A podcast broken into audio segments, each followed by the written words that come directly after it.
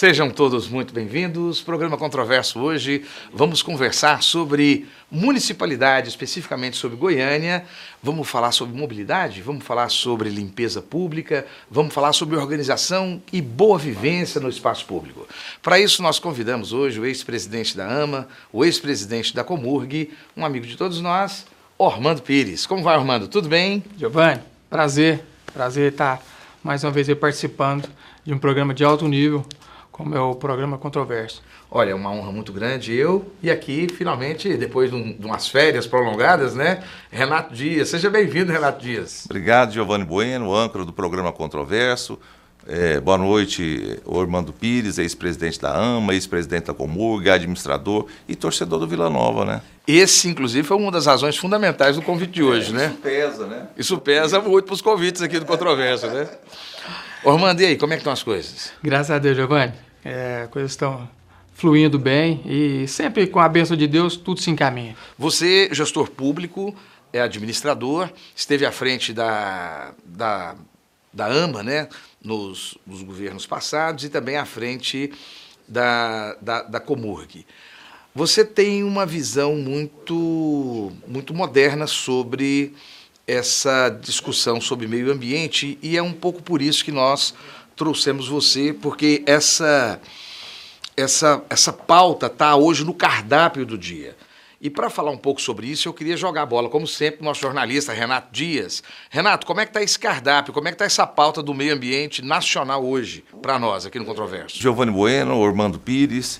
Primeiro, é, a discussão introduzida pelo presidente da República, Jair Messias Bolsonaro, de manter ou não o Brasil como um dos signatários da Conferência de Paris, realizada em, no ano de 2015 e que estabeleceu parâmetros para impedir a destruição da camada de ozônio.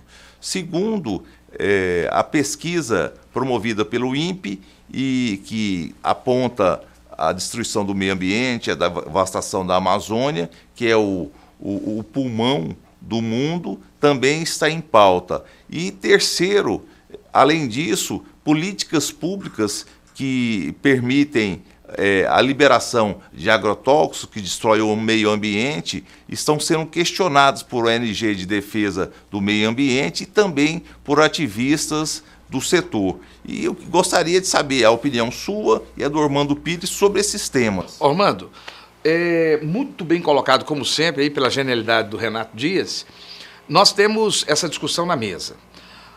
O Brasil, signatário dessa Carta de Paris, ele hoje está no seguinte dilema. E isso é que o grupo que hoje está no governo brasileiro, ele traz para a discussão nacional. Nós estamos debaixo de um comando, uma discussão é, é, com a Europa, sendo que a Europa ela não tem nenhuma, nenhuma reserva, nenhuma reserva florestal obrigatória, ela já construiu em cima de tudo. Não há nenhuma defesa de mata ciliar, eles destruíram praticamente tudo, e vem impor sobre a floresta amazônica que nós não podemos crescer para cima da floresta amazônica para estender nossos pastos, e precisamos ampliar os pastos para poder gerar carne para o mundo, e precisamos crescer também para poder a soja e também explorar minério. Né? E, e isso impediria o, as commodities brasileiras. Então, por que, que eu vou limitar o crescimento da economia brasileira por uma necessidade europeia? Esse raciocínio está certo? Bom, Giovanni, Renato, primeiramente agradecer o convite é, desejar aí uma boa noite é, e, e, como sempre, parabenizar pela condução do programa. É, há sempre que ter essa preocupação. Ninguém defende é, o retrocesso, ninguém defende é, que não tenha que ter a evolução, mas tudo isso aliado ao respeito ao meio ambiente. É, todas essas esses locais onde é, se permitiu uma grande evolução, mas uma evolução desenfreada, também estão sofrendo com esses impactos que foram provocados de maneira muito turbulenta no meio ambiente. É, Europa, é, América do Norte sempre sofre com grandes tormentas em relação ao tempo, à chuva, clima, é, ciclones, enfim, por conta dessa falta de preocupação. Então o senhor Tem quer dizer que, que o aquecimento global é uma realidade? É uma realidade. Não é uma ficção. É uma realidade, ela é comprovada não só com estudos, mas também no nosso próprio dia a dia. É, não se via há algum tempo é, tantas é, é, tormentas, tantas situações é, de caos é, relacionado ao meio ambiente como nós estamos vendo agora.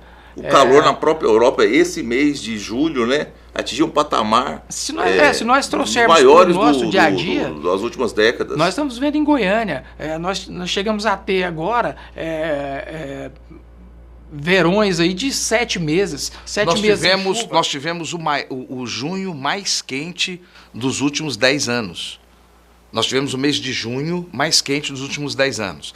Nós tivemos apenas quatro ou cinco dias de frio no mês de, de, de julho. Então, é, nós estamos tendo uma, uma, uma, mudança climática pela primeira vez na história da existência. É, que destrói humana. as quatro estações, né? Nós estamos enxergando as mudanças de, de climáticas dentro da nossa própria existência. É, Ormando Pires, ex-presidente da AMA. Donald Trump diz que o conceito de aquecimento global é uma peça de ficção. A, a ciência comprova isso? É, além de várias informações que a gente lê usualmente, no dia a dia, as coisas que acontecem, é, nós podemos puxar para a parte prática, aquilo que realmente até as pessoas mais simples e de, é, de menos estudos conseguem identificar. É, as pessoas mais antigas entendem que o, lavrador ele se utilizava da previsão do tempo a olho nu para dizer, ó, eu preciso plantar agora porque com tantos dias eu vou ter chuva. Isso ele não consegue mais fazer. É, e obviamente que tem sido pela ação. Então você consegue no seu dia a dia perceber que está tendo alguma coisa de mudança na, nas questões do tempo. Então é notório essas mudanças que elas é, têm trazido é, de, de, de, de, impacto no dia a dia, no nosso dia a dia, no dia a dia simples de qualquer pessoa. Ormando, você como presidente da AMA, Agência Municipal de Meio Ambiente de, de Goiânia, uma capital de dois de um, é um, uma metrópole que envolvia aí na sua época 2 milhões e meio de pessoas, né? Na, na sua época um milhão e meio de habitantes diretamente, e também é, foi presidente da, da Comurg, que cuidava inclusive dos aterros sanitários. Essas duas estruturas que você comandou, você recebia, é, você teve vários cursos, palestras, viagens que você participou e provavelmente você recebia normativos e pesquisas de orientações de agências nacionais e internacionais, inclusive dos ministérios brasileiros. Todas essas orientações confirmam essa, esse medo a respeito desse desse aquecimento global? Senhor, se você conversar com é, biólogos, se você conversar com agrônomos e se você é, for junto às entidades que são do segmento, só, só Embrapa, por exemplo. Só, só para o meu, meu telespectador entender a minha pergunta, eu estou falando com um gestor público que comandou a alta esfera das duas principais estruturas municipais de uma grande metrópole brasileira. É, é essa a, a, o contexto da minha pergunta. Exato. Então, assim, é, como eu estava dizendo, é, agrônomos, biólogos e o próprio segmento que trabalha nisso, que é a Embrapa, ela mesmo é, defende que é, a, a não preocupação com o meio ambiente vai ser diretamente impactado no agronegócio porque ele também precisa é, de, de chuvas, ele precisa do terreno, ele precisa de, é, de, de, um cuidado com o desmatamento é, desenfreado, agentes polinizadores, tudo isso impacta na sua produção, na sua produtividade agrícola. Então, ela, essa, essa preocupação com o meio ambiente, ela não é de ambientalistas e de pessoas ligadas apenas ao segmento, mas também de toda uma sociedade. Ela, ela tem que ter essa preocupação para que haja o segmento da produtividade, mas de maneira controlada, de maneira monitorada. Orlando Pires, é, o governador do estado, Ronaldo Caiado, anunciou que já para setembro, outubro, a previsão de crise hídrica, que é um fato comum nos últimos anos no estado de Goiás, em particular em Goiânia e na região metropolitana. Crise hídrica que atravessou todos os outros governos. Não, claro, não, né? não. Porque não é específica Não, isso governo. que eu estou falando. Eu... O governo governo do Marconi Perillo, do Zé Eliton, isso, né? Uma crise hídrica que já é realidade. É, não, uma crise hídrica, o que eu quero é, dizer é o seguinte, é uma crise que já se prolonga e não tem sinais é, de que irá perecer. Isso é, é, mais uma demonstração de que é preciso cuidar do meio ambiente, que o aquecimento é uma realidade que vai afetar o cidadão de Goiânia e dos 17 municípios que integram a região metropolitana? Isso, exatamente. Tem que ser uma ação conjunta. Ela tem que partir é, desde governos até uh, a população. Mas especificamente que, que tá sobre a crise hídrica, a que, que o senhor atribui? A, a esse, essa falta de preocupação com novos plantios de árvores, com desmatamento. Todos sabemos que é, não, não é possível é, de se ter um leito é, de rio, de córrego, qualquer que seja, Meia manancial, sem a devida proteção é, com espécies nativas. É, à medida que você vai desmatando, obviamente vai assoreando e vai, obviamente, acabar com aquele. O que, que ocorre hoje tanto com Meia Ponte quanto com João Leite? Um é. raio de X, é, assim, é, para o telespectador do programa Controverso entender? É, é, eu acredito e entendo que é, todos os governos, eh, da mesma forma que o, que o Giovanni comentou, isso aí passa por uma, uma sequência, não se extingue nada natural da noite para o dia, uhum. mas num processo. Não, eu não estou querendo culpabilizar, fulanizar o governo, não. A ideia é Sim. entender o que, que ocorre, assim, do ponto de vista é, da, da, natureza. É, nesse ponto é que houve o pouco cuidado de se preservar esses recursos. Inclusive por parte é, da população. Novos plantios principalmente, porque ela é o fiscalizador, a, a, a, população é fiscalizador. Ela põe, ela tira e ela também fiscaliza. À medida que não está acontecendo, ela tem que cobrar. Mas é, ela destrói o meio ambiente também? Também, com, com, com, lixo. com dejetos, com lixo, é, com falta de cuidado. O próprio desmatamento, as pessoas, às vezes, até por, por conta de outros fatores, às vezes até sociais, é, você vê é, a ocupação de áreas que não deveriam ser ocupadas preservação ambiental, ela também vai de áreas que devem ser devidamente cuidadas. A criação de Como parque, assim? a criação assim? de parque, por exemplo, você cria um parque em Goiânia, não é pura e simplesmente para dar um local aprazível e de lazer, é para também para demonstrar que naquele local ali é o local da preservação ambiental, é. é o local de ter árvores, de ter a nascente, de ter o cuidado com os recursos. Esse é o projeto Macambira Nicuns, o conceito? O conceito, sim, sim, é, justamente. Aliás, todos os parques devem ser criados com esse cuidado. O, o, problema não é não levar a evolução e o progresso. O problema é não se utilizar do profissional gabaritado para que ele oriente a melhor forma de se conter esses impactos. Você tem que ter lá o apoio do biólogo, do agrônomo, do engenheiro, para que ele diga para você: não é possível pavimentar, não é possível concretar nesse local, mas você pode fazer isso em outro local mais afastado, com os devidos cuidados, havendo plantio, havendo a preservação dessa área, aí sim. Ou seja, você é, se utiliza do bom profissional para conseguir o seu, o, o, seu, o seu fim. Então, é, muitas das vezes isso aí vem na, na inversão. Às vezes é dado uma ordem, tem que se fazer isso. E aí desconsidera-se todo aquele trabalho intelectual e científico do bom profissional. O, um dos conceitos que tem se discutido nas academias no mundo é que o mundo já atingiu, os cinco continentes já atingiram um patamar de desenvolvimento, de crescimento industrial, que o conceito que deve ser utilizado hoje é o de decrescimento, ou seja, substituir o impulso pelo crescimento econômico com a destruição do meio ambiente, que provoca a destruição do meio ambiente, emissão de gases tóxicos, pela pelo decrescimento e a distribuição, acabar com a desigualdade, o estabelecimento de, de, políticas públicas de renda mínima, ou seja, o mundo já atingiu, o mundo contemporâneo, no século XXI, um tal patamar de desenvolvimento científico e tecnológico que o que deve ocorrer seria a desindustrialização e uma distribuição equitativa dos bens construídos pela humanidade. E aí preservando o meio ambiente para as gerações futuras. Mas, Renato, isso não seria uma questão mais ideológica, não? Não, é um conceito que se discute nas academias hoje. Exa exatamente. Eu, eu, acho. Eu volto, vou voltar a palavra, Ormando, para você, mas eu queria só fazer uma controvérsia aqui. Eu entendo que essa é uma questão importante, inteligente, acho que é, é, é, que nem a questão do, do slow food, né? Ou do slow act, né? Andar mais devagar, andar com mais consciência Mas eu acho que tem um viés um pouco ideológico também. Você acha que não, Armando?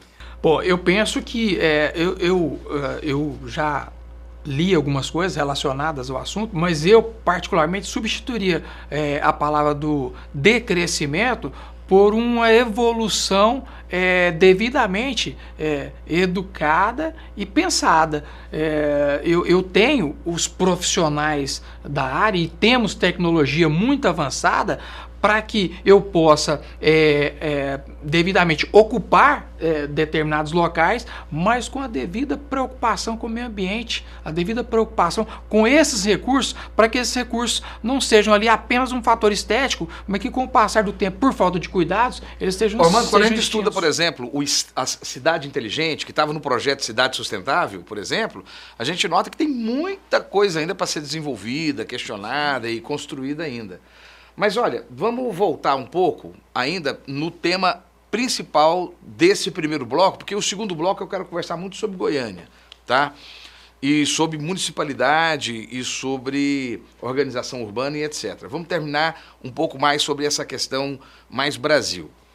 Sobre essa discussão que aconteceu ali em relação ao Instituto Nacional de Pesquisa Espacial, que é, verificou que houve um acréscimo de 80% do desmatamento no Brasil, na, na, floresta amazônica, na Amazônia Legal, em relação ao ano anterior.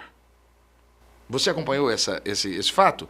E o presidente ele entendeu que deveria ter sido informado previamente e que isso não é verdade, que isso não aconteceu.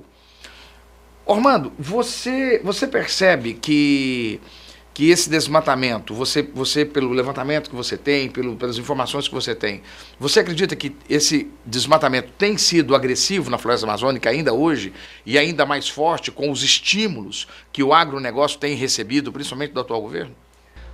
Giovanni, é, nós sabemos das dificuldades cada vez maiores é, em relação à parte governamental dificuldades. Obviamente que com o próprio crescimento e evolução, ele demanda mais recursos, maiores investimentos e nem sempre a gente tem isso. O país passa por dificuldades já há algum tempo, já há alguns anos, algumas é, gerações, inclusive, vem passando por dificuldades. Então, se nós não temos investimentos para conter o narcotráfico, se nós não temos investimentos para é, manter uma vigilância apropriada nas nossas fronteiras, nós vamos ter essa vigilância em relação à, à mata à amazônica, é óbvio que está tendo um desmatamento lá descontrolado. Então, assim, como nós sabemos que é, é muito difícil é, de se manter toda essa estrutura de vigilância é, nesses setores que nós citamos, que dirá da Amazônia, que nem tem tantos recursos tecnológicos para ter esse acompanhamento, muito menos pessoal. Então, o que eu, eu preferia ter ouvido do, uh, do meu uh, governante que é, embora, é, embora é, sejam números alarmantes, que ele vai tomar medidas de contenção e de cuidados para que isso não ocorra mais. Eu, eu quero dizer que eu entendi o que, que o presidente Bolsonaro disse. Eu acho que ele é muito novo, na, ele nunca geriu nada, absolutamente nada. Nada, absolutamente nada. Eu entendi que ele foi pego de surpresa em algo que ele não esperava. Ele não esperava que as falas dele, a fala contra desmatamento, fala contra o, o, Acordo de Paris, ele não esperava que isso trouxesse resultado negativo.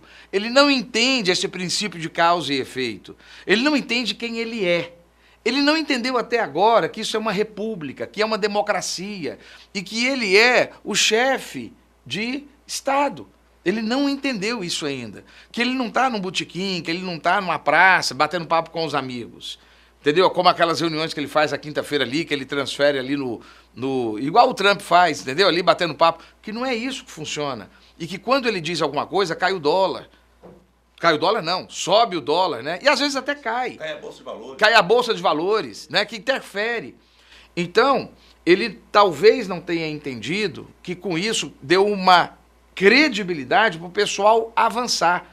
Concorda, Renato? Sim. E aí, com isso, o pessoal tomou coragem e partiu para cima e. É, tomou iniciativa política. E tomou iniciativa política de invadir mesmo e quebrar mesmo ali para dentro. Mando Pires, dias atrás, no Cinecultura, eu assisti um documentário dirigido pela Cristiane Torlone que aponta que a ocupação da Amazônia, é, com o desmatamento, com o derrubamento de árvores, com a mineração, a emissão de poluentes como o mercúrio, e isso tudo contribui para destruição do meio ambiente, não?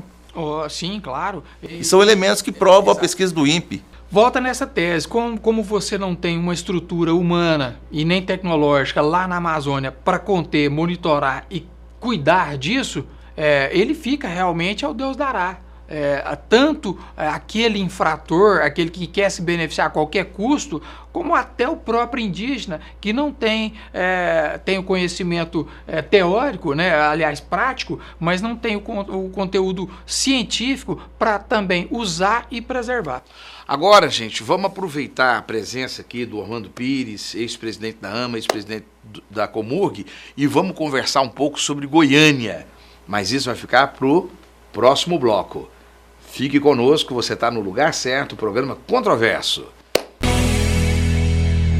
Em Goiânia, desde 2010, a Capital Mídias é hoje uma das maiores empresas de mídia exterior de Goiás e, por ser a mais completa do segmento, é a única que oferece quatro mídias painel de LED, painéis iluminados, outdoor e painel rodoviário. Por quatro anos seguidos, a Capital Mídias ganhou o prêmio Os Mais Influentes da Comunicação de Goiás e se tornou referência quando o assunto é mídia exterior. Capital Mídias, a gente anuncia, você vende. De volta ao programa Controverso, hoje falamos sobre meio ambiente, falamos sobre Goiânia com Ormando Pires ex-presidente da AMA, ex-presidente da Comurg. Orlando, vamos falar um pouco sobre Goiânia? Vamos lá, vamos lá. Goiânia é muito importante para nós no dia a dia. Renato Dias, como é que está essa cidade maravilhosa? Onde nós temos esse time maravilhoso do Vila Nova? O prefeito de Goiânia, Iris Rezende Machado, é, contingiou, é, conte, contingenciou recursos nos dois primeiros anos e começou a transformar Goiânia hoje num verdadeiro canteiro de obras. O BRT, a construção de parques, a pavimentação, é, a, a, mudanças na mobilidade urbana, parece que tem projeto para o aterro sanitário, a reinauguração do Parque Mutirama. E, e eu queria saber com, com o Giovanni, com o Ormando, o que, que tem é, de novo na área de meio ambiente. É Iris Rezende sendo Iris. Agora nós, conhece, agora nós estamos reconhecendo o, o prefeito, né? É, um velho tocador de obras. É, o velho né? tocador de obras, né? Essa marca do Iris Rezende, para o século XXI, para o ano 2019, você está percebendo aquilo que atingia as suas cadeiras, a parte de meio ambiente, a parte de, que importa para essa temática do, do, dos rejeitos, dos rejeitos, dos resíduos sólidos? Sim, eu vejo primeiramente assim que é, hoje a população está percebendo que houve sim um planejamento da gestão, é, que nesses primeiros é, meses e anos da gestão foram dedicados a, a saneamento financeiro. A, exatamente, a, a questão do equilíbrio financeiro, fiscal, para agora sim é, fazer o que foi tido como foco. Então você é aprova, é... você está aprovando por enquanto Sim, ela tá, está bem encaminhada para ter, o, o, nesses dois últimos anos, aquilo que a população realmente espera, que é mudanças é, na, na, questão da mobilidade urbana, é, na questão toda ligada ao seu dia a dia. Então eu entendo que houve sim essa preocupação e que está tendo resultados. É, em relação a, ao meio ambiente, houve sim algumas evoluções. Eu sei que a AMA, nos últimos meses e anos, ela se dedicou ao plantio de árvores. É, houve trabalhos de preocupação é, em, na preservação das nascentes que existem em Goiânia. Hoje em Goiânia são 86, é, são 86 catalogadas. É, então, dessas 86, já há esse trabalho de é, recomposição florística, cuidado com novos plantios, essa preservação, que o, é uma preocupação o, o, muito atual. O, município de Goiânia tem mais ou menos quanto, quanto de tamanho? Você faz ideia? Eu, não, eu não sei te precisar o tamanho, mas é, o impacto que ela gera em torno de todos esses, de, de todos esses municípios vizinhos. 17 ela municípios a vizinhos. Torna, exatamente. A torna é, uma metrópole.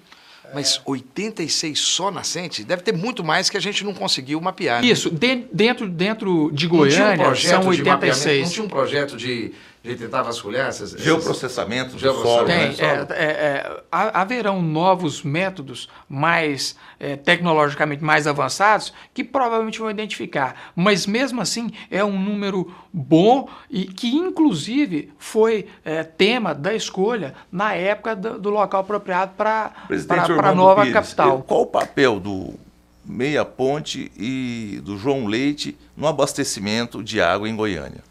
Fundamental, fundamental. Mas Em que situação se encontram esses dois? a preocupação com esses dois, é, ela, ela, ela vem antes mesmo deles. A se ter o cuidado com todas essas vertentes que, que são é, afluentes que vão desaguar nesses dois. Se você não tratar com cuidado essas nascentes, obviamente elas não vão abastecer os nossos Mas foi, principais. foi falado que estava solucionado o problema de Goiânia aí com o João Leite.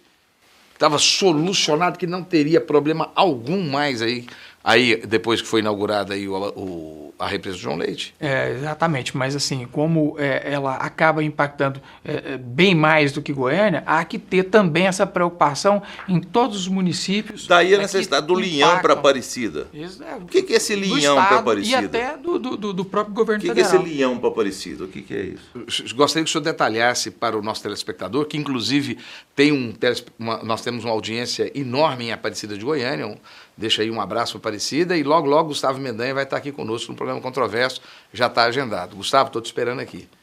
Não, é, é- é da mesma forma que vocês estão vocês estão pontuando bem. Essa preocupação ela não pode parti- partir só de Goiânia. Goiânia não vai abastecer todas as cidades do estado. É, é um trabalho conjunto. É, vamos dar um exemplo. Quando se criou ali a barragem do João Leite, também inviabilizou, por exemplo, o município de Teresópolis de Goiás de ter, por exemplo, o seu aterro sanitário, porque passou a ser uma área de preservação, de segurança, de, eh, de preocupação com esse recurso hídrico. Então agora gerou um outro problema. E o ela aterro Teresópolis está onde? O que ela vai fazer com o seu resíduo? Vai lá para Goianápolis? É, é, ela, che- é, ela chegou a, a negociar, tentar trazer para Goiânia. É, hoje eu não sei o que, que o, o que o município lá está fazendo com o, seu, com o seu rejeito, mas tem essa preocupação de tratá-lo e dar uma destinação final Mas e o- adequada o que não vai linhão- comprometer. E o União, Goiânia, a, a Aparecida, como é, que, como é que funciona? É, teria, teria que ser mais, mais, mais um tempo maior para definir isso, mas eu, eu, eu, prefiro resumir essa preocupação. É um eixo d'água que sai, cuidados. que sai até, até Aparecida? Ne- nesses cuidados, porque é, não só Goiânia e Aparecida, mas essa, essa, essa, o que foi criado ali é para abastecer toda essa região e não apenas Goiânia Aparecida, mas também todos esses municípios que fazem a divisa e até alguns que nem fazem divisa com Goiânia, que é o caso de Hidrolândia, por exemplo, que não tem divisa com Goiânia, mas que também acaba sendo afetada Orlando, por essa você questão. consegue explicar para o nosso telespectador? Nós conversamos no bloco passado e eu deixei essa pergunta para agora. A importância do projeto Macambira Nicuns, a, impor- a importância não Estratégica. só importância estratégica é, do nosso saudoso Paulo Garcia, uma pessoa que eu tenho sempre uma reverência aqui no meu programa. por- acho que ele é não é devidamente respeitada a sua memória, acho que não é devidamente respeitada os seus projetos. É, as falhas do seu governo, todo mundo sempre gosta de ressaltar, mas os, os seus bons projetos, a sua boa memória, e eu gosto de respeitar e, e ressalvar. Mas o, o projeto Macambira Nicuns, você pode é, explicar um pouco a importância estratégica dele? O que é esse projeto? Sim, é, na realidade, assim, todos os governos, obviamente, têm os seus prós e contras. Giovanni pontuou bem, há de se ressaltar vários aspectos positivos, inclusive é, no âmbito da sustentabilidade, que houve sim vários, vários é, motivos de, de comemoração e evolução. É, o, o Macambira Nicuns é extremamente importante para Goiânia porque ele faz com que haja a inibição dessa degradação naquele local, bem mais do que um parque bonito, São é, de áreas parques? de lazer. É, ele ao todo, ele, ele, ele atinge a 24 quilômetros de extensão linear. Então, ao, ao final desse projeto, é, ele, vai, ele vai se tornar o maior parque linear da América Latina. Então, para nós, além dessa referência, é, traz também Goiânia para voltar com que ela seja Cidade dos parques. a cidade dos parques, Cidade das a flores. cidade com qualidade de vida, que é o que nós é, Mas sempre não é possível quantificar quantos parques isso resultaria? esses 24 quilômetros lineares? É, o, o, o, Parque Macambira é, é, é, um projeto que é um único parque, só que essa extensão foi dividida para ser construída em módulos. É, mas a, a, a, o, o, interesse é que seja um único parque. Que então, você consiga sair aqui é, da divisa com a Aparecida, que é ali no Faisalville, e vá até o outro lado da cidade, praticamente, é, seguindo o linear então, do. Então, quantos módulos? É, 26, vai falar? Não, são, são, é, são, acho que são seis, cada um com 4 quilômetros. Hum. Então, só, só para o telespectador entender, é, é, é como se protegesse o rio Macambira, não é isso? Protegesse toda a extensão dele não é isso? Exatamente. Você falou, você usou popularmente o que todos querem eh, dizer. É uma proteção, é um cinturão verde, é uma área de proteção, é uma área de preservação, onde a, a, a, as famílias vão ter a oportunidade de é, não só de se utilizar desse espaço agradável, mas também de preservar e cuidar para que ele se mantenha ao longo dos anos. E ele chegará aonde? Ele vai até, eh, obviamente que saindo aqui dessa região, da, eh, e vai até o leito do, do, do Anicuns. Então, você recorta todo, durante 24 quilômetros, iniciando no Faisalville, até ali, aonde o Macambira encontra com o Anicuns, ali, perto da saída de Goiás ali, ah, não é isso? É, é, na, até na, setor São José, São José, na região ali. Em toda essa extensão, uma série de módulos em formato de parque onde a população vai correr, vai se encontrar com a família, tem uma área arborizada.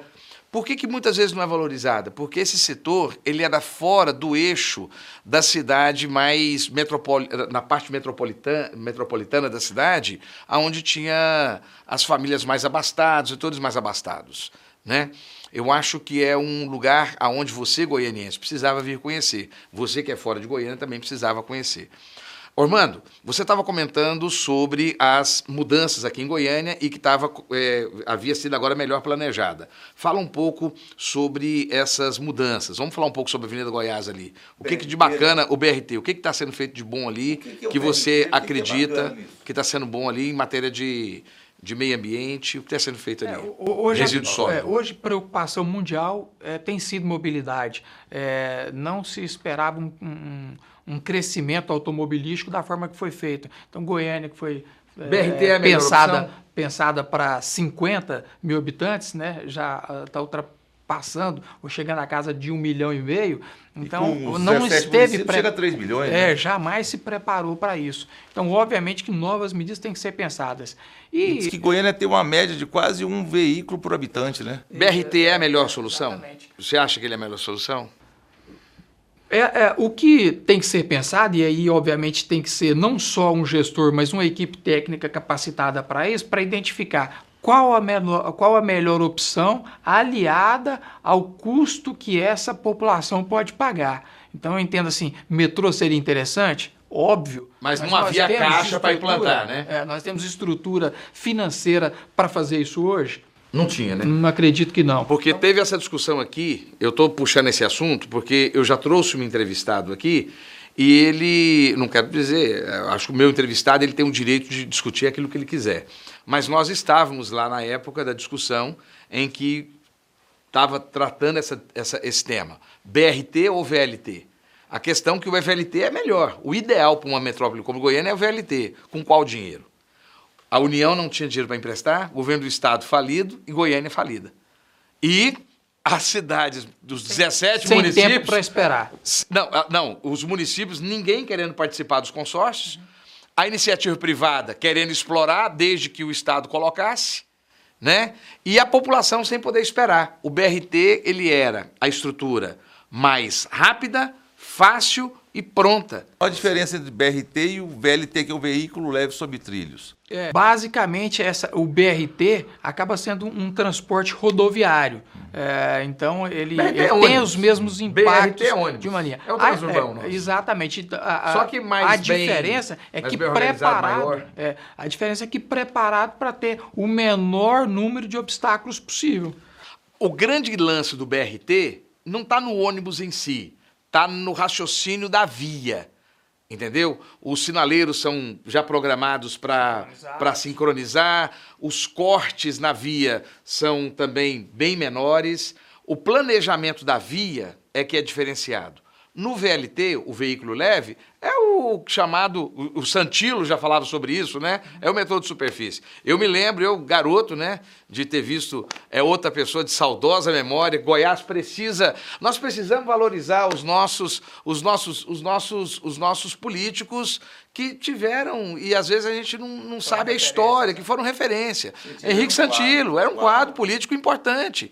A gente às vezes fica querendo apagar a história do, do, do Estado de Goiás, a gente precisa lembrar da história do Estado de Goiás. Por favor, você, você que está me ouvindo, principalmente você jovem, tente saber quem foi Henrique Santilo, do lado negativo, do lado positivo. De a gestão nós... modernizante também de Mauro Borges na década de 60. Mauro Borges, que foi super moderno, super moderno. O Mauro Borges foi o nosso Pedro II. É. foi o Pedro II de Goiás, né? Tente saber quem foi Pedro II também. Então, o VLT, o VLT só é o nosso, então, o nosso metrô de superfície. A grande questão é que ele é mais caro. Eu queria fazer uma outra pergunta antes de você mudar o tema, Renato. Não, é, é sobre esse tema. É, continua. É, o, o Giovanni Bueno, o senhor falou o seguinte: das vias. Que vias serão contempladas pelo BRT? Isso que eu queria entender como cidadão. E o telespectador imagina também. Onde passará o, o BRT em Goiânia? É, ela é uma linha imaginária que corta a cidade de norte a sul. Então ele vai do terminal. É, do Cruzeiro, que já é em Aparecida, mas que vai cortar Goiânia de norte a sul, é, especificamente passando por algumas vias, mas atingindo de maneira mais é, longa a Avenida Goiás. Então sai Goiás, Terminal Cruzeiro, Avenida São Paulo, 90, 84, Avenida Goiás, é. lá no fundo, perto do Passeio das Águas. É, exatamente. Não, é, é. lá atrás do Passeio das Águas, depois do Passeio das Águas. Ali pelo, perto do campus do São é. É, continua Goiás Norte. É, depois, e vai, e vai embora, até o final, do, é, Recanto do Bosque. Recanto do Bosque. Recanto do Bosque. Lá pro Samambaia, ali, lá para trás. Né? Mais à esquerda. Mais, à, esquerda. mais à esquerda ainda.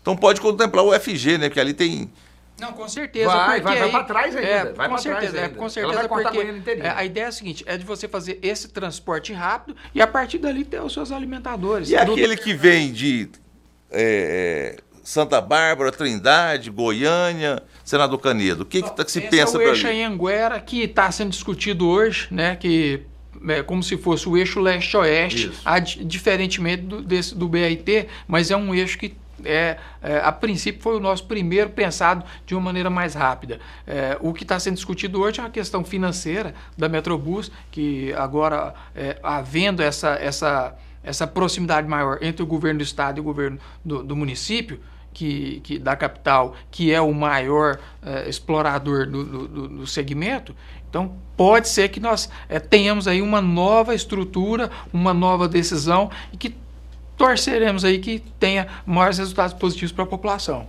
Agora, para resíduo sólido, acho que tem uma coisa importante que está sendo feita ali na Avenida Goiás, que é o que demanda maior obra, que está sendo a questão da, da questão da, da permeabilidade, né? Queria que você falasse um pouco sobre isso. Sim, é... nós, tínhamos um, nós temos um problema enorme ali na Avenida Independência, na, na Rua 4 ali, sobre a questão da permeabilidade ali, de, de, na época de chuva, né? Sim. Tem é, ações eu, horríveis eu, eu, eu, tenho, tenho visto aí o, o trabalho que está sendo desenvolvido aí pela Prefeitura, através da CEINFRA, e que tem sido louvável. É, ideias que já são utilizadas em outros grandes centros, é, que Goiânia já deveria já estar, tá, algum tempo, já é, se, sendo desenvolvida nesses segmentos. A questão do jardim de chuva é, e essa preocupação... Explica o jardim de chuva para o nosso... E, é, explica o que é a drenagem, a importância dela, o jardim de chuva e qual é o impacto de melhoria do trânsito, é, no trânsito. Uh, na realidade, ela afeta de maneira é, importante é, todos os segmentos, né? até a questão da, da própria habitação. Ela vai evitar alagamentos, é, empoçamento, é, onde você substitui essa parte é, que não é drenante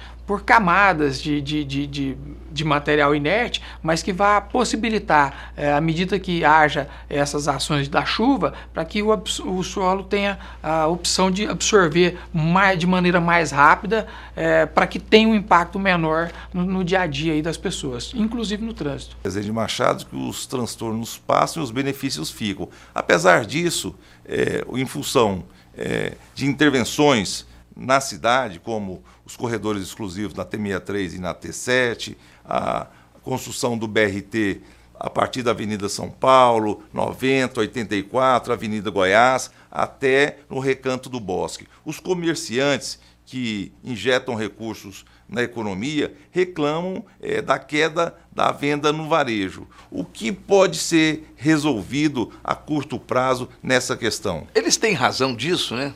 É. Bom, eu, eu, eu, vejo que é, atualmente o que está sendo discutido hoje é, é, a questão da velocidade com que, elas, com, essa, com que essas obras acontecem. Eu percebo é, por parte do empresariado é, que são a favor, obviamente, é, entendem a necessidade dessas obras e o que eles querem, na realidade, é apenas uma agilidade para que esse impacto seja o menor possível. Mas eu, eu percebo essa, essa serenidade deles de entenderem a, a importância dessas obras. Ormando, deixa eu te perguntar uma coisa. É, nós estamos tendo uma intervenção violenta ali, agora, nesse momento, tá, acho que num ponto nevrálgico de Goiânia, da economia popular, que é ali na 44. A região que eu tenho um carinho muito especial, é, onde eu particularmente atuei muito ali. É, como é que você vê a organização agora daquele espaço público ali, daquele espaço comercial? Bom, até porque a gente é, tive o, o, prazer de dividir algumas dificuldades e discussões com você. E vitórias época, também, né? Exato, a época é, é, na gestão, onde eu estava na Comurg, eu, você, eu, eu na, te agradeço na, na até em público. É, te agradeço até em público que o projeto Feira Limpa, você lembra que nós implantamos, que foi uma tentativa de que o feirante ele concluísse o trabalho dele com a feira é, com a sua, pelo menos o seu local limpo, né? Isso, exatamente. Muito difícil. É, posteriormente vou te mandar fotos que nós fizemos alguma, inclusive numa dessas ações que eu tenho uma foto do seu lado e, mas que realmente tem que ter essa preocupação. E essa preocupação ela tem que ser entendida é, pelo ambulante e tem que ser entendida pelo lojista, pelo empreendedor. É, eles, se, é, eles se precisam. É, obviamente ali virou um grande centro por conta do grande acúmulo de comerciantes, mas não só o formal, mas aquele informal também trouxe é, pessoas e passou a ser ali a referência de comércio, de lojas, de vestuário, é, não só de Goiânia, mas do Centro-Oeste. Hoje já está competindo com São Paulo. Não há uma perspectiva da Prefeitura de Goiânia de formalizar é, boa parte dos informais, dos invisíveis aqui na Rua 44? É, a ideia é essa, até para organizar e buscar é, essa, né, essa, essa comodidade da união dos dois segmentos. E, e eu vejo com, é, com, um pensamento e uma visão extremamente positiva por conta das outras mudanças. Há de se cuidar, sim, é, da questão da informalidade, mas também há de se cuidar com essa estrutura é, de trânsito, de ocupação do espaço, é, de preservação do meio, há de ser um trabalho conjunto para que tenha realmente o sucesso esperado. Não só por quem frequenta, mas também é, pelas pessoas que sobrevivem daquele meio. Você acha que é, nós temos um problema na 44 muito grande, porque ali simplesmente foi ocupado violentamente pelas galerias sem que se tivesse o espaço de estacionamento. Essa intervenção que vai ser feita agora pelo BRT e pela, pelo BRT e a transformação e a reorganização da praça, inclusive em razão da, da feira HIP, para reorganizar a feira HIP, vai transformar lá no meio da semana em estacionamento. Você acha que isso vai solucionar e vai poder com isso resolver a questão do estacionamento para poder regularizar e dar finalmente os alvarás de funcionamento para as lojas? Sim, é, ameniza, obviamente, mas tem que, é, além dessa preocupação é, o, com esse estacionamento, é, de ter essa preocupação com o trânsito local que também é afetado. Então, eu, é, eu, eu vejo que hoje isso está sendo pensado, é, a secretaria ligada, que é a SMT, ela tem tido ações ali, juntamente com a Guarda Municipal e as secretarias que estão envolvidas em todo o processo, um projeto conjunto, da forma que nós estamos falando. É, uma medida ali, ela não afeta um único segmento, ela afeta toda a, a, a, comunidade, a sociedade e as pessoas que circulam por ali. Então tem que haver sim essa preocupação e eu entendo que tem que ter realmente esse cuidado com o estacionamento, o que fazer. Na realidade, Goiânia até pelo padrão de vida, a cada dia ela, ela aumenta não só a população, que tem trazido muitas pessoas de outros estados, é, mas também que aumenta também a nossa frota. Há, há um medo muito grande do, do feirante, da feira hippie, dele ser prejudicado com essa organização. Você acha que justifica esse medo do feirante? O que, que vai virar a Feira RIP? Essa era a pergunta. Ah, sim. Como é que vai ser a agenda da Feira RIP? Que dia que ela vai funcionar? Onde? E, e, e como é que serão cadastrados os feirantes? É, tu, tudo isso está sendo discutido e esse aí é, é um ponto fundamental. O Giovanni tratou muito bem, que era o contato com as lideranças locais. Ninguém conhece melhor aquele ambiente do que aquelas pessoas que ali frequentam, que dali sobrevivem. Então essas têm que ser escutadas eu e fui, serem eu, na época pensadas. Eu fui, eu fui elogiado muito porque eu resolvi, eu não resolvi nada. Quem resolveram foram eles. O que eu fiz foi algo que até então, de acordo com o que eu, eu vi na época, é, o, que, o que eu vi na época nunca tinha acontecido antes. De um secretário ir até eles. Eu ia na casa deles, dos líderes. Primeiro eu quis saber quem era realmente líder. Eu não, não, não aquelas pessoas que tinham um cargo X ou Y. Eu ia na casa das pessoas que realmente representavam grupos e eu ouvia o que, que o pessoal queria. O que, que você quer? Eu quero isso, isso e isso. Assim como eu ia também nos empresários. E a gente foi tentando fazer uma composição, um equilíbrio de forças. Então, aquilo que eu trouxe para a agenda pública era aquilo que havia de agenda e tentei também fazer uma composição com todos os segmentos de empreendedorismo que havia. O montador, o carregador, porque lá tem isso também. O, tem as forças vigilantes, você entendeu? Só não compus com o crime organizado, né? Esse aí nós baixamos o cacete com vontade mesmo, mas foi com força, né? Mas isso nós contamos com o apoio da Polícia Civil, da Polícia Militar, né? Com alguns órgãos de informação. Ah, isso aí nós vamos deixar para um outro programa, para uma outra tal, e talvez até para a eternidade, só com Jesus Cristo para ele saber, né? Isso aí é uma outra... Tem coisa que é só dos órgãos de informação que ouvi dizer que, que era muito atuante lá na época também. Se o senhor é jornalista, o senhor, o senhor monta o programa do senhor, o senhor me convida que eu te dou uma entrevista para o senhor. Ormando Pires. E o, o senhor estava dizendo no bloco anterior, no primeiro bloco nosso, sobre a questão das 86 nascentes. E parece que é uma preocupação muito grande para nós aqui em Goiânia de ficarmos sem água. Porque nós vimos agora o impacto disso. A, a água é a commodity do futuro. A commodity do futuro. E, e eu estou preocupado até agora com isso. Eu estou preocupado com Goiânia só com 86 nascentes d'água. Nós não temos risco. Desculpa estar tá voltando esse assunto, mas é porque eu fiquei muito preocupado com isso. Eu estou achando muita pouca água é, para o futuro de Goiânia. Eu espero ter netos, espero. Eu sei que eu vou embora, mas eu acho que minha cidade vai ficar. Isso não é perigoso, não, Armando? Bom, tem que ter essa preocupação, Giovanni. É, à medida que nós cuidamos, a gente passa a ter uma longevidade maior.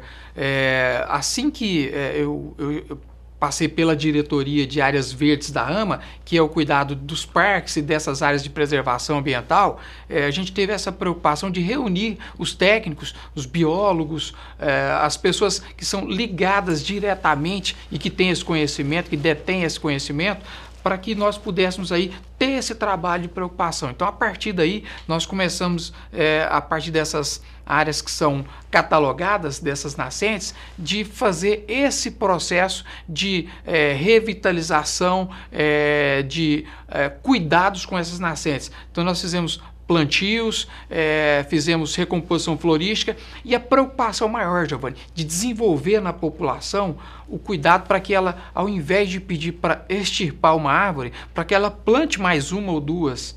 Ela tem que ter essa preocupação de plantar, porque o, o final de ciclo é automático. A árvore envelhece e morre tanto quanto um ser humano. Então, é, tem que ter essa preocupação. O ciclo é de quanto em quanto tempo? É, cada, cada árvore ela tem a sua, a sua, a sua vida útil. O, o, a preocupação maior, Renato, é porque o comerciante ele, ele preocupa-se com a fachada e acha que tem que tirar a árvore. Ao invés dele preocupar em procurar um arquiteto para que faça uma adequação contemplando a beleza daquela árvore. Ela passa a ser um atrativo. É, eu gosto de citar muito o exemplo de Curitiba, porque Curitiba tem uma preocupação ambiental com isso. É, lá é, a, a, a, gente sente é, a consciência das pessoas à medida que o cidadão ele consegue é, fazer um empreendimento contemplando a árvore que às vezes está no meio. Ele constrói em volta é, sem mexer é, naquela árvore. Então nós fizemos esse plantio, fizemos algumas campanhas. Uma delas foi de plantar mil árvores em uma única edição de revitalização e recuperação de uma nascente. Foi lá no, no Parque Fonte Nova, é, na região noroeste de Goiânia. Então nesse dia nós plantamos mil árvores em um dia, que foi justamente para desenvolver essa preocupação e essa tá consciência tá da população. Quantos parques tem Goiânia hoje?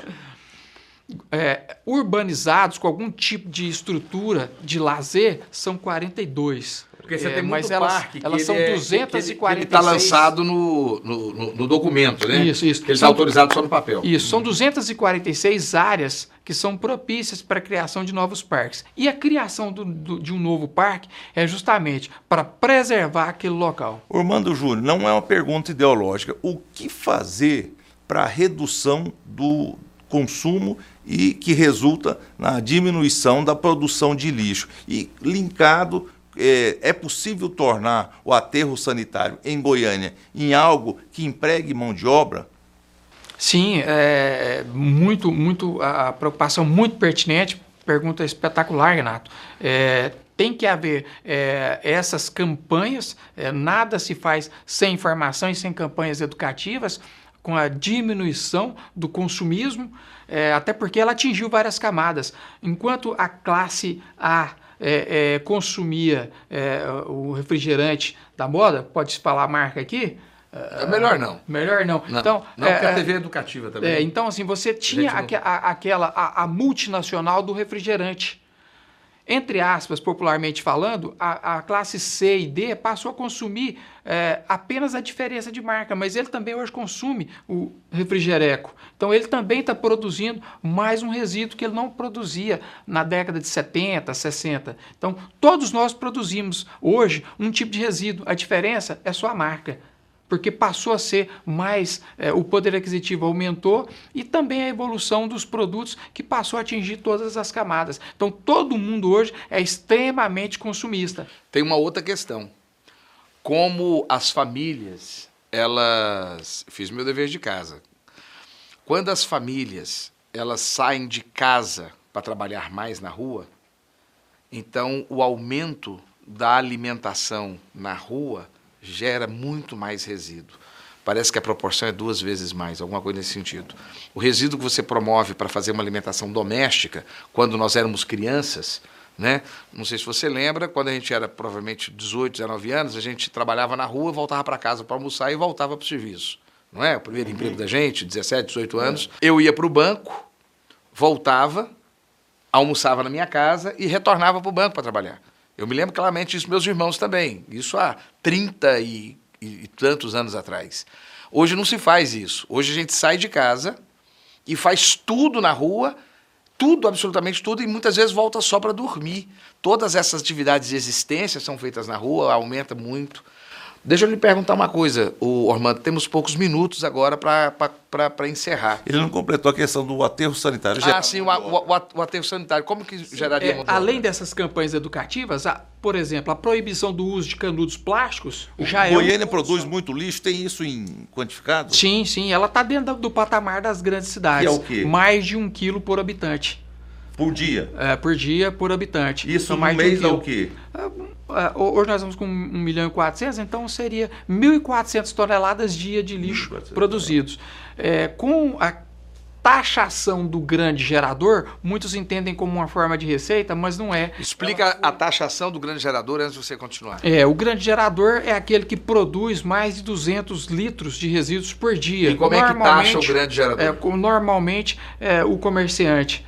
É, então, a partir, a partir do momento que você produz mais de 200 litros por dia, você passa a ter que ser responsável por aquele resíduo. Então, ele já deixa de ser responsabilidade da prefeitura de fazer coleta, transporte e dar a destinação final e passa a ser ou do seja, gerador. Ou seja, eu vou lá e taxo o supermercado, eu vou lá e taxo o shopping center, eu vou lá e taxo o que é a grande briga, eu vou lá e taxo o condomínio fechado, não é?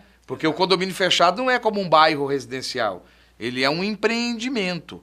E é né? ele que tem que levar o lixo para o aterro sanitário? É ele que deveria. Ele levar. contrata uma empresa é, devidamente credenciada na prefeitura para que tenha certeza de que esse lixo vai ter uma destinação final adequada. Então essa empresa é responsável pela coleta, transporte e que dê a destinação final. A princípio, o pensamento não foi de criar essa receita, mas sim de conscientizar. Vou te dar um exemplo: um shopping aqui de Goiânia, é, um dos maiores do estado, é, ele tinha um caminhão da prefeitura que praticamente ficava por conta desse shopping. Eram 25 contêineres de resíduos por dia, de contêineres de resíduos por dia.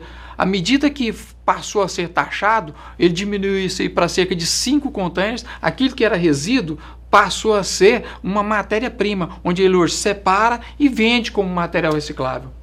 Então, gente, nós temos o entendimento de que é, existe uma necessidade de conscientização do uso do resíduo sólido. Isso. E a preocupação do Renato, lá no aterro, o que, que, pode ser feito? Lá também ainda tem o trabalho que pode ser feito de triagem desse material, que às vezes não é feito com muita qualidade, lá na separação, no, no lar de cada um. Então isso aí, ao chegar no aterro, ainda pode ter uma segunda triagem, uma segunda ação, para que nós possamos aproveitar cada vez mais ainda é, esse material. Ormando, Hoje o nosso papo foi sobre essa questão geral de meio ambiente, sobre Goiânia, sobre mobilidade. Esse papo nosso foi com você. Mas eu vou já te convocar para um bate-papo sobre resíduos sólidos. Vamos chamar um grupo de colegas, de pessoas que, que acho que vão abrilhantar o programa e eu quero você já, desde já, convocado para essa conversa que eu acho que você seria fundamental. Maravilha, Giovanni. É, muito, muito Deixar aqui a nossa lente para um agradecimento seu para suas considerações finais. Evane, só agradecer, primeiramente, assim, uh, o imenso prazer de participar de um programa de alto nível, com a participação de Giovanni Bueno, Renato Dias, é, pelo conhecimento, a, de tudo que foi tratado aqui, demonstra o conhecimento que vocês têm, abrangente de qualquer que seja o assunto que vocês estejam discutindo. Então, agradecer pela participação uh, e que deixar também o convite para que as pessoas assistam todos os programas controversos é, pela qualidade que vem se discutido cada tema. E agradecer também é, pelo reconhecimento que há. É, eu tive a oportunidade de passar por algumas gestões, todas elas a gente é, deixou algum tipo de marca. É, à frente da Comurg, é, eu, eu, nós enfrentamos na época a crise do lixo, foi uma época é, muito turbulenta. É, na AMA, o, o, conceito maior foi com essa preocupação, bem lembrado por vocês, de, de, dos recursos hídricos. Então, fizemos alguns trabalhos na recuperação de nascentes, na preocupação com plantios de árvores e árvores apropriadas para uh, o urbanismo, uh, para a questão das cidades, né, de não plantar árvores inadequadas. Hoje nós sofremos muito com jamelão. Então, há, há, também a preocupação com o plantio e a busca principalmente pelos profissionais qualificados. A AMA tem um quadro técnico espetacular que tem que ser ouvido, tem que ser buscado e que tem que ser tratado é, da maneira adequada, como você quer um resultado de maneira é, é, produtiva, mas também com essa preocupação com o nosso meio ambiente. Então, somente agradecimentos por onde eu passei, muito bem recebido e muito bem assessorado. Muito obrigado. Renato, prazer ver você aqui de novo, saudade de você. Prazer, Giovanni Bueno. Uma aula brilhante do gestor público e administrador Ormando Pires. Espero que o telespectador do programa Controverso tenha gostado. E você, prazer estar junto contigo e até semana que vem.